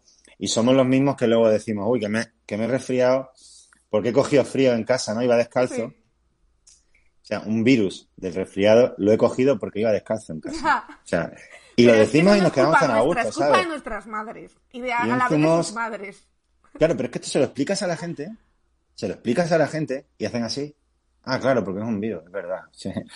Y a los dos meses se vuelve a resfriar y dice, es que dejé el aire acondicionado puesto y es como, Claro. que no es eso, Ya. Que no es eso, que no es eso, que es un virus, que solo te puede contagiar otra persona. Claro, claro, claro. Pero ya está tan metido, y me, me contaron alo- a- a- anoche también, que la gente de fuera, o sea que por lo visto es algo de España. Eh, un chaval dice, mi, mi, mi chica es de Estados Unidos, y dice que se ríen mucho de costumbres nuestras, como por ejemplo que nos creamos que nos resfriamos con, Co- Por con descalzos. por ir descalzo. Dice, y, la, y los españoles se, se creen que se resfrían porque cogen frío, o porque le, ¿sabes? Es que he cogido frío y tengo mocos, ¿no? Y- o, o porque, o que se le van las vitaminas al Sí, timo, sí, me hace sí, mucha gracia también eso. Que nosotros, "Uh, co- tómatelo corriendo que se le van las vitaminas, ¿no? Y eso lo- los extranjeros se, se ríen de, de esa costumbre nuestra. Y es que es imposible, o sea, lo de que se le van las vitaminas, que lo decía nuestro tatarabuelo. Sí, sí, sí. Y, sí. y, y te lo explican, rápido. te lo explican en la tele y dice, por lo menos 24 horas hacen falta para que se vayan todas las vitaminas. Y, pero seguimos diciendo, corre, corre. Claro, Hay corre, como corre, cuatro vitaminas ahí como. Eh, o sea, que estás en proceso de reconciliación con los negacionistas. Bueno, en, eh, yo, yo- al final son mm, mucha gente que que cada vez que ves así como que alguien se vuelve negacionista te quedas así un poco como, hostia, esta persona que la consideraba yo que tenía así dos dedos de frente. Pero, pero claro, es que eh, ya sabemos, bueno, tú, tú lo sabes de sobra y todos los que nos movemos así en las redes sociales sabemos la cantidad de desinformación que hay. Entonces es muy fácil que te llegue ahí una noticia que, que medio suene normal, ¿no? Como que esto como, como lo usan mucho, ¿no? Lo, eh, siempre te meten algo que es real y dicen, no, pues es que las lunas, la luna eh, incide en las mareas. Entonces, claro, cuando tú te vas a cortar el pelo, es mejor que te lo cortes luna llena y es como, no, no, no, no, no, no, no, no, espérate, espérate, Hay un montón de noticias de cuándo es mejor que te cortes el pelo. O sea, es increíble. Claro, claro, entonces como, no, no, pero mm, que lo de la luna llena y las mareas sí, pero lo otro eh, no tiene nada que ver. Pero claro, si tú dices una verdad y la, y la, y la acompañas con otra cosa, es como, Sí. hostia, pues tiene sentido. Si influye en la marea, ¿por qué no va a influir en mi pelo, Claro, sabes? Claro, Y, exactamente. y entonces, claro, es todo como, como muy fácil que, que una persona que dice los negacionistas son gilipollas, pero luego te coge y te dice, eh, ¿qué signo eras? Y tú, y tú como, hostia. O, entonces, claro, eh, ¿quién, es- ¿quién es el tonto aquí? ¿Sabes? Pues todos somos muy tontos. A mí me jode mucho, eh, ya no, porque tengo un montón de amigas que, que están a tope con el horóscopo y oye, me parece como cualquier otra creencia a la que te puedes agarrar muy lícita, ¿no? Pero me jode mucho la gente que te dice, ¿tú qué signo eres? Y le dices Libra y te hace, hostia. Y no dices nada más, ¿sabes? En plan, dice, joder, tal, ¿sabes? Sí. Como, ¿qué, qué me quieres decir? ¿Qué me estás diciendo? O te dicen que eres, eres acuario, ¿no? No. Eh, vas a ser cáncer, no. Soy Leo. Ya, te pega, te Te pega. pega, Y te tú como, pega y es como, ¿qué me pega? ¿Qué me pega? Eh, pero si has tirado ahí dos balas al aire y no has acertado, ¿sabes? Como te pega. Y ya, si no te pega, dice, "Mm, no eres muy Leo. ¿Qué ascendente? Capricornio dice. Vale. Entonces, claro, tienes tantas herramientas ahí como todo, y si no el ascendente, y si no es la luna que está, claro, como estás ahora en, la luna está en acuario y tal. Pero claro, es que no es lo mismo. ¿A qué hora fue? ¿A qué hora fue cuando naciste? Claro, al final Claro, siempre claro. hay algo que, que La le carta coincide. astral, ¿no? La carta astral. Claro, al final siempre hay algo que coincide. Y siempre son cosas como, bueno, eh, eres muy carismática, te preocupan las Mm. cosas de tu alrededor, y es como, evidentemente. Sí, a veces te gusta hablar con la gente, pero otras veces prefieres estar en tu, en tu, en tu espacio. Y eso te lo dicen en varias, en el acuario, en no sé qué, pero como con otras palabras, y tú como es verdad, a mí, la gente sí, pero hasta cierto punto, ¿sabes? Yo todo el día con gente no, o sea, 24 horas con gente no, yo Claro. prefiero mis 8 horas para dormir, por ejemplo, por las tardes descansar yo solo en mi casa, no tener ahí gente al lado mientras que echo la siesta. Todo el mundo se Sí. identifica con algo. pasa. Yo, de hecho, una vez que estaba, eh, porque fui al cine en el Príncipe Pío, aquí en Madrid, y eh, justo antes de entrar nos tomamos algo, y en la mesa de al lado había una tarotista explicándole a otra señora que quería ser tarotista lo que tenía que hacer. Mm. como que está punto por punto diciéndole, tienes que decirle esto, y luego le preguntas tal, y luego cuál, y yo así. En blanco. Como, ah, que tenéis trucos, ¿eh? ¿Sabes? Estaba ahí explicándole punto por punto, pero además eh, con- en voz hiper alta, ¿sabes? Y yo no es que quisiera escuchar la conversación, es que no me quedaba otra. Y era como, Dios mío, de verdad. O sea, es para ponerle una cámara y matarlo a equipo de investigación, ¿eh? Realmente. Es terrible. Y eh, te iba a preguntar también eh, anécdotas divertidas que te hayan pasado. Bueno, divertidas o mm, de mal rollo, que te hayan pasado de gente que te haya reconocido, bien por tus vídeos en redes sociales o por la sección del intermedio, que claro, también por ahí eh, me imagino que mucha gente a muchos actos que ha sido eh, no haya sido igual bien recibido con el micro del intermedio, sí. Eh, no, bueno, bueno, claro, cuando voy con este de intermedio, con el micrófono de intermedio, de hecho, no nos ponen el micrófono intermedio, me ponen el micrófono de mi sección, Claro. porque eh, para ellos eh, la sexta es Wyoming. Sí. O sea, es como si fuese so- el Soros de la sexta, ¿no? Sí, yo cuando curraba en la Tiene sexta nos ponían, y íbamos a algún acto de, de box o de tal, nos ponían el de A3 media. En plan, para disimular. Claro, claro, claro, claro. Pero es curioso, ¿no? Porque eso que acabas de decir es como, eh, es curioso, es como, ell- para ellos la sexta es la secta, Claro. porque es de izquierdas, pero no se dan cuenta que la sexta, si te vas echando hacia atrás, es a tres, es a tres media, y a tres media tiene 40.000 canales Sí. y casualmente los dueños eh, son millonarios Claro. no son de izquierdas, Y pero sí, pero sí, claro. pero sí, sí, eh, eh, somos, somos todos, hablamos de estas cosas por, porque nos interesa, ¿no? A nuestros jefes les interesa muchísimo que seamos de izquierdas. sí. Claro. Sí, sí, sí. Eh, vamos, de hecho, seguramente no habremos perdido ningún curro por ser de izquierda, por supuesto que no, porque no. La, la izquierda domina el planeta.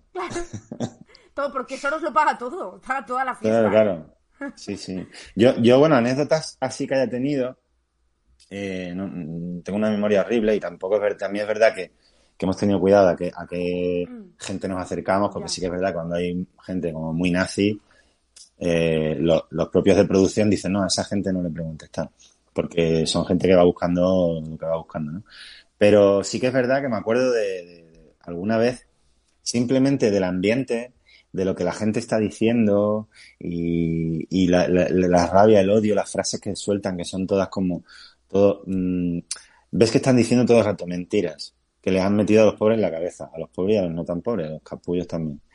Eh, mm, cosas súper violentas, agresivas, eh, machistas, racistas, y estás así escuchando todo eso, y tú ahí alrededor de todos esos gritos de odio y, y de- y esa tensión, y, ¡ah, ah! y, y- entonces uf, me ha pasado de estar a lo mejor mm, nada, ni dos horas en la manifestación, ese es el día de trabajo, a lo mejor, de estar ahí dos horas y decir, oye, nos tomamos algo antes de no, no, yo me voy a casa tal, y llegar a mi casa, meterme en la cama como, como si me hubiesen, yo qué sé, eh, eh, vejado y todo, o sea, una sensación de, agotamiento y de, y de, de tristeza, de no querer como ver nada ni nada, como necesito olvidarme de esto, como sabes, como rollo, me voy a duchar ahí con, con un estropajo porque qué, qué qué cantidad de maldad y de, y de, y Sí, de odio. que sí que te afecta, ¿no? Eh, a los sitios a los que vas, el ambiente que Sí me,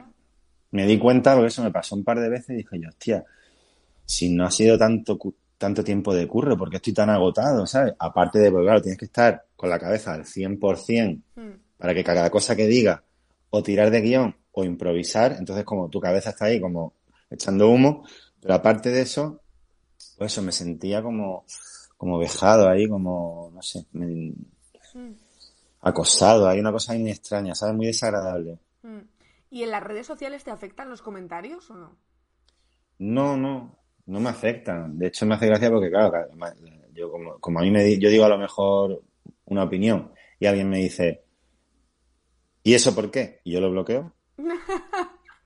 Claro, claro. Y entonces eh, ellos cogen y ponen una captura de mi, de mi blog y empiezan los tolerantes, ¿no? Que, Sí. que no hace, que, que, que le, que le los argumentos y te, Destrozas los argumentos con por te qué. destrozan los argumentos, ya no saben qué decir y te bloquean porque ya se han quedado sin palabras, ¿no? Claro. Es como, pero si me has dicho una, una palabrota o, o simplemente un, Un pues yo no estoy de acuerdo y hago blog. Es que no me interesa. O sea, ya me he dado cuenta de que estar en redes sociales para debatir no tiene ningún sentido. Mm. Porque esa gente ya viene buscando poder ponerte un link de un bulo, poder eh, decirte cualquier gilipollez para colarte su, su discurso, eh, conseguir así que tus seguidores empiecen a hablar con él, entonces consiguen repercusión y su cuenta, que a lo mejor tiene 30 seguidores, pues de pronto la empieza a posicionar bien eh, Twitter porque ve que está la gente interactuando con esta persona. Entonces yo no le voy a dar la oportunidad de que utilice mi canal y mi Twitter para él conseguir repercusión. Entonces, un simple, eh, explícame eso bien. Y ya digo, uy, a ver, y entro a la cuenta y veo criptomonedas, y yo, blog. No, no, no. Claro, no, no, no, porque sé, sé lo que estás esperando, sé que estás esperando que yo te responda, entonces ya la gente me ve hablando contigo y tú empiezas, pues no te voy a dar pie, no te voy a dar pie a responderme. De hecho, te voy a decir eh, alguna gilipollez para que, que, que, que si lo ve algún colega tuyo diga, este tío es gilipollas, mira lo que te ha dicho. Pero tú no vas a poder responderme nunca jamás a ese tweet. Porque yo ya te he bloqueado. Criptoblog, están diciendo por aquí. Criptoblog, tal cual. Hombre, pero también seguro que hay gente muy guay que te ha dicho, va, me gusta mucho lo que haces, o que te han parado por la calle y te han dicho, Claro, "Buah, claro. me flipa". Claro, por supuesto, yo me llevo lo bueno de, de eso, por eso, por eso ya me he dado cuenta de que a mí no me interesa tener esa negatividad, porque mm, si tengo un montón de gente que le gusta lo que hago, que le divierte lo que hago, que le hace feliz que yo suba un vídeo, o que, o que le gusta alguna opinión que doy, ¿para qué voy a, a- a discutir con esa gente? Si yo tengo discusiones ya con gente que me parece admirable, que tiene un pensamiento crítico de la hostia, que me parece una persona inteligentísima. Yo tengo discusiones con esas personas de mi círculo y a veces eh, nos cuesta llegar a un acuerdo o, o- a ver quién tiene razón y, y- y cuesta convencer a lo mejor a una persona de que, ese- de que eso que está diciendo no es el camino. Con gente que te quiere y con gente que tú aprecias. Sí. ¿Cómo me voy yo a intentar cambiarle la opinión a un tío que no me conoce, que simplemente me quiere de- eh, como darme un zasca, ¿no? Como, ¡ah! Toma un zasca. Y es Sí, como, y encima mm, en redes sociales. no tiene ni puto sentido. O sea, ya es muy difícil hacer cambiar de opinión a una persona, eh, como tú dices, de tu Claro. Pero alguien De que mi públicamente te increpa y quiere llevar la razón es prácticamente imposible. Igual ha pasado un 0,8% de las veces, vamos. Claro, claro, claro. A mí me ha pasado alguna vez en Instagram que, que claro, ahí el debate lo, lo, lo manejo yo. Yo voy poniendo cosas en mis stories y ahí el que, el que me odie me puede responder lo que quiera, que yo no le voy a hacer ni caso y nadie lo va a ver. Claro. ¿Qué pasa? Que a lo mejor alguien coge y me dice, oye, David, me parece que ahí te estás pasando. Y entonces a lo mejor yo, si veo que la persona, por cosas que me he respondido en otros stories y tal, tiene, eh, es una persona maja, pues digo, no, mira, lo digo por esto, tal, tal. Entonces ya me explico mejor y me ha pasado más de una vez que diga, hostia, pues quizá tienes razón ahí, no sé qué. Pero en un debate como en Twitter, el público ahí, que ellos están eh, delante de todos, no van a dar su brazo a torcer porque ellos quieren quedar por encima. Claro, Por no, encima, como sea, y, y- y le haces así y le enseñas una foto, mira, esta persona es soy yo, no ves esta cara, es como, no, esa es tu madre, es como, mm, no puedo, no puedo, no puedo, no puedo, no voy a discutir claro, contigo. no, e- es- No voy a llegar hasta ahí. es terrible. Eh, y te quería también preguntar, porque claro, tú eres actor, eh, has eh, hecho multitud de registros, pero es verdad que últimamente te estás centrando más en comedia. ¿Es porque quieres centrarte en la comedia o realmente te gustaría más otro tipo de papeles o de, o de cosas que hacer? A ver, eh, a mí me gusta actuar, de verdad. Mm. Y yo, por ejemplo, de hecho, acabo de rodar en Cataluña una película que, mm, vamos, si tiene comedia es porque ya se la quieres ver tú. Hay una comedia muy, muy, muy sutil ahí, pero es un drama eh, muy oscuro, muy si- casi siniestro, es un drama familiar muy jodido y mi personaje, pues, lo pasa muy mal y tal. O sea que a mí el drama me encanta. Sí que es verdad que la comedia, por, por mi forma de ser o por todos los contenidos que yo he subido o por lo que sea, pues con- me siento cómodo ahí porque, porque es como más para divertirse y no es como, uy, que me tiene que salir las lágrimas justo aquí tal. Es como, es más jugar, ¿no? Mm. Como jugar, jugar y jugar y que salgan cosas y tal. Eh, pero me gusta, por supuesto, también el drama. De hecho, es como un, un reto divertido, porque también es un juego ahí de ver si lo puedes conseguir de este momento, que sea lo más potente posible, Sí. aportar cosas, o sea, está muy guay. Lo que pasa que, bueno, la, la comedia sí que es verdad que a lo mejor por las cosas que subo la gente me relaciona más con comedia. Mm. Pero luego la gente cuando me ve en persona, sobre todo por esto que tengo aquí, que siempre lo he tenido, es verdad. dice, ve, yo estoy aquí relajado, mira. Parece que estoy cabreado. Sí. Parece que estoy así. Claro, la gente cuando me ve en persona dice como, y como no estás todo el rato contando bromas y tal, como tío, eres muy serio. Y yo, bueno, yo qué sé. Claro, te esperaba aquí- contando chistes todo el rato, ¿no? Claro, así. todo el rato así.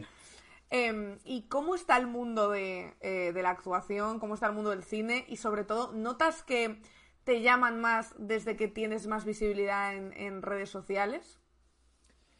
Bueno, eh, llamarme más por las redes sociales, yo creo que muy poco. Creo que quizás de casualidad una peli que el director me tenía fichado por, por redes sociales y tal, porque quería un personaje así cómico y, y que tuviese también el pelo largo, así. Querían, querían un Pablo Iglesias y entonces como que yo les pegaba. Claro. Por las bromas que yo gastaba, el rollo así como me posicionaba yo en, en Twitter y tal, pues le cuadraba. Y él no sabía, no, me tenía así visto, pero creo que no me tenía fichado como actor. Hmm. O por lo menos eso me dieron a entender eh, la- los, de, los de casting, la directora de casting, que a lo mejor ella no se enteró muy bien y sí me conocía, porque luego hablando con el director como que me dio la sensación de que sí me Mm. conocía de otras cosas.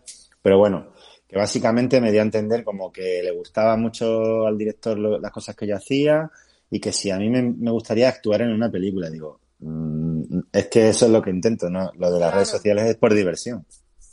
Claro, ¿te da miedo como encasillarte ahí? Que digan que te, pues eso, que te relacionen más con redes sociales y con contenido en redes que con, que con actor. Eh, hombre, si encasillarme ahí significa eh, no trabajar eh, como actor, sí me molestaría. No sé si eso es incompatible y entonces la gente dice, ah, mm, y me aparte como de actor. Espero que no, que no funcione así, de hecho. Mm, Ojalá sume para ser actor, Mm. la verdad. ¿Y mm, eh, qué proyectos tienes así a, a corto plazo? ¿Algo que te Mm. gustaría hacer que tú digas, oye, pues igual me gustaría montar un show de comedia? Porque sé que, eh, de hecho, hace unos meses tuviste eh, como Sí. un show de comedia, ¿no? Eh, Sí. Con un compañero y no sé si te gustaría retomar eso o si vas por otro lado completamente diferente. Pues estoy como, digamos, como, como dicen los famosos cuando le hablan de otros temas, estoy coqueteando con eso. Estoy Claro. coqueteando un poco con, con el tema de los shows. Eh, quiero ver ese camino porque me lo piden mucho y, y bueno, creo que es cuestión de perderle el miedo a estar ahí delante de la gente y, y encontrar también una, como un- una forma de contar yo las cosas en el escenario, porque al final no es lo mismo en un vídeo donde tú te vas creando tus reacciones y tal, y entonces, bueno, estoy llevando a ver si lo veo, llevo más a jugar pues con, con un show que mezcle cosas, pues proyecciones, eh, sketches, cosas así, más que un monólogo de por sí, ¿sabes? O sea, ¿que te Al da uso. como vergüencilla actuar delante de gente o, o qué? Sí, yo, yo he hecho teatro, pero, pero hay una cosa que, que, que, bueno, que dentro de lo que cabe, o sea, yo, yo soy una persona tímida eh, cuando yo soy yo. Si yo hago un personaje me da igual, a mí yo estoy en un escenario con varios actores y yo soy eh, un, un electricista que se llama Joaquín, pues yo soy un electricista que se llama Joaquín, pero yo estoy delante de un escenario mirando al público Ya, y diciendo, hola, soy David Pareja, os voy a hacer reír. ya, Cada frase que tú dices, si no se ríen, David Pareja la está cagando, ya. es una, es una presión fuerte. Entonces tengo que luchar contra eso para poder encontrarme cómodo en el escenario, que bueno, por ahora está yendo más o menos bien, pero me gustaría pues eso, cre- crear un show más, más completo, más diferente Sí. y, y verme con soltura en el escenario, pues eso, que es cuestión de práctica, claro. Claro, sí, sí. Hombre, seguro que sí, seguro, David. Yo no te he visto nunca actuar de cómico, eso es verdad. eh, nunca lo he Mm. visto. Pero, hombre, iré a verte seguro que muy bien. Y si no, pues te pondré a parir en Twitter para que me bloquees. Oye, David, ha sido un placer tenerte con nosotras hoy. Muchísimas Igualmente. gracias por este rato. Hasta luego, David. A vosotras, muchas gracias. Chao. Adiós. Ahí teníais a, David Pareja. No, seguro que lo hace muy bien. Sí, es que es que él es que es humilde. Eh, está diciendo no porque me da vergüenza. Seguro que luego sale. Eh, pero tú- ¿Vosotros habéis visto interpretar los tweets de Alejandro Sanz, por favor? ¿Cómo puede no hacer gracia a esa persona? O sea, eh, es verdad que la comedia es muy complicado. eh, yo ya sabéis que aparte de hacer este programa y hacer guion, soy cómica también. Tengo un show los domingos en Madrid eh, que lo presento yo. eh, presento a diferentes cómicos, pero entre cómico y cómica hago, hago mi, mi monólogo de stand-up eh, los domingos del Café Libertad 8, por si alguien que esté por Madrid o que vaya a estar por Madrid próximamente se quiere venir. Actúo también para, para otros pues, bolos que me van saliendo, la Riot Comedy, etcétera Y es muy complicado. precisamente por esto que dice David, de que al final tienes que ser tú mismo. Y, o tú misma. Y tienes que contar experiencias tuyas y tienes que contar eh, cosas que has vivido, porque es verdad que la gente lo que busca es, es a ti. La gente lo que busca es, es un poco tu verdad y tu comedia. Y cuando alguien hace un personaje, se nota. Es decir, si yo ahora voy y me creo un personaje, bueno, yo aparte, además, como es verdad que por redes sociales creo que se me pilla fácil, em, tengo un personaje muy claro que tampoco puedo distar mucho de lo que soy, por ejemplo, en Twitter o de lo que puedo ser aquí, evidentemente con un guion con chistes que no es como aquí, que es más conversación abierta y podemos hacer cuatro coñas, pero no hacemos chistes escritos, ¿no? Guionizados. Ahí sí, pero al final yo mi humor lo llevo mucho por la política, por anécdotas personales, por anécdotas personales que sufrió como periodista, como guionista, eh, como mujer, lo que sea. Pero es muy difícil llevar un personaje, porque tú no puedes llegar eh, siendo, yo que sé, una mm, eh, persona que trabaja, yo que sé, de- en, el metro y decir, hola, eh, soy eh, policía y os voy a contar anécdotas que me han pasado sobre poli-", porque eso no lo compra nadie, ¿no? Eso se lleva mucho en, en Comedy Central al principio cuando grababan aquellos monólogos que salían actores y actrices, buenísimos actores y buenísimas actrices, a interpretar monólogos que no escribían ellos, que les escribían guionistas del Comedy Central y se notaba porque todo era muy impostado. Era todo muy impostado. Entonces, em, entonces, claro, se nota muchísimo más que en otras cosas. Cuando tú eres actor o actriz, haces un papel, pero cuando eres cómica, eh, claro, tienes que conectar con el público y para conectar con el público, el público tiene que notar que lo que le cuentas es real, que lo sufriste de verdad o que te descojonaste de verdad o, o lo que sea. Y en el momento en el que no ve esa coherencia, ya no te compra y eso es mucho más complicado. Vamos a acabar de leer, antes de que me vaya de aquí, por favor, el reportaje, nuestro reportaje favorito de hoy. Eh, la relación entre mujeres y hombres. A ver, en, eh, por- para los que hayáis venido después con la entrevista de David Pareja, estamos hablando de los Heraldos del Evangelio, ¿vale? Que es una agrupación religiosa, llámalo secta, que se está montando un macro complejo a las afueras de Madrid y que hoy el diario.es publica algo más sobre las normas que tienen en esa comunidad. Aquí leímos un reportaje en el que la gente del pueblo estaba eh, preocupada porque esa gente se fuera a vivir porque les veían raros, extraños, van todo el rato vestidos con túnicas, no hablan con nadie, las mujeres van con una coleta y una raya a un lado y el pelo todo engominado para atrás, todas exactamente iguales, y ahora estamos leyendo este reportaje en el que explican un poco, pues eso, eh, las normas que tienen, ¿no? Entonces ahora habla de la relación entre mujeres y hombres. Dice, únicamente se contempla aquella que se realice a través de los superiores. Nunca un esclavo, porque les llaman esclavos a los miembros de esta formación, hablará a solas con una persona de otro sexo en una sala a puerta cerrada a no ser que ésta tenga cristales.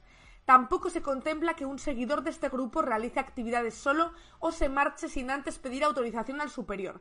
En esa misma línea se estipula que un miembro del colectivo no saldrá de casa sin que el superior le asigne un acompañante. Hostia, qué puto agobio, ¿no? Estás todo el día como, em, como ahí, eh, vigilado. Dice, la supervisión en las casas de este grupo llega a las lecturas, ya que antes de tener una obra a disposición, los libros serán leídos e inspeccionados por los esclavos responsables para tal fin. Asimismo, recomiendan que sus asociados no tengan acceso a los más media audiovisuales y que tampoco naveguen por Internet eh, sin la expresa autorización del superior. Bueno, pues un poco como los superarios de, del Opus Dei, ¿no? Que tienen controlados, por ejemplo, los medios de comunicación que ven o consumen sus hijos, las películas, los libros o como los testigos de Jehová. Al final, es verdad, y lo vimos con Tamayo, este tipo de agrupaciones religiosas tiene una serie de elementos en común muy claros. Una cruzada anticomunista, vaya por favor. ¿Cómo puede ser una formación religiosa catolicista anticomunista? No me digas, no me digas. Dice, este manual sirve para pautar el día a día de los seguidores de este grupo que nació de la ruptura de la asociación anticomunista y tradicionalista eh, familia, tradición familia propiedad después de la muerte de su fundador y el político brasileño Plinio Correa de Oliveira. Hace tres años el Papa Francisco tomó la decisión de colocar a un comisario pontificio para que tomase las riendas dijo, a ver, que se me están yendo estos de madre, ¿qué es esto? Eh, por favor, eh, que alguien eh, de los nuestros se meta ahí y ponga eso en orden. España es uno de los 70 países en los que esta asociación religiosa tiene presencia. En el nuestro llevan más de dos décadas implantados. Y aquí ya te habla de ese proyecto que decíamos que van a poner en Sevilla, la nueva Madrid. Wow, eh, Tamayo, ve pronto, por favor, hacerte un reportaje y luego nos lo vienes a contar a Spanish Revolution. Yo os voy a ir dejando ya. eh, ¿Con quién queréis que os deje? Em, está Laura Flores y está Pandemia. Pandemia no sé si hoy ha empezado a la misma hora em, que yo o ha empezado más tarde. Porque claro, es que si ha empezado a la misma hora que yo, al final eh, es verdad que cuando os dejo con ellos os dejo ya prácticamente para despedida, ¿no? Creo que os voy a dejar con Laura. Os voy a dejar con Laura y otro día, mañana o pasado, si queréis, os dejo con, os dejo con Pandemia. Eh, os dejo con Laura, que además ya sabéis que es muy seguidora de, esta, de este programa, que está siempre aquí cuando puede. Sobre todo antes estaba más, estaba aquí siempre en el chat apoyando, está suscrita también.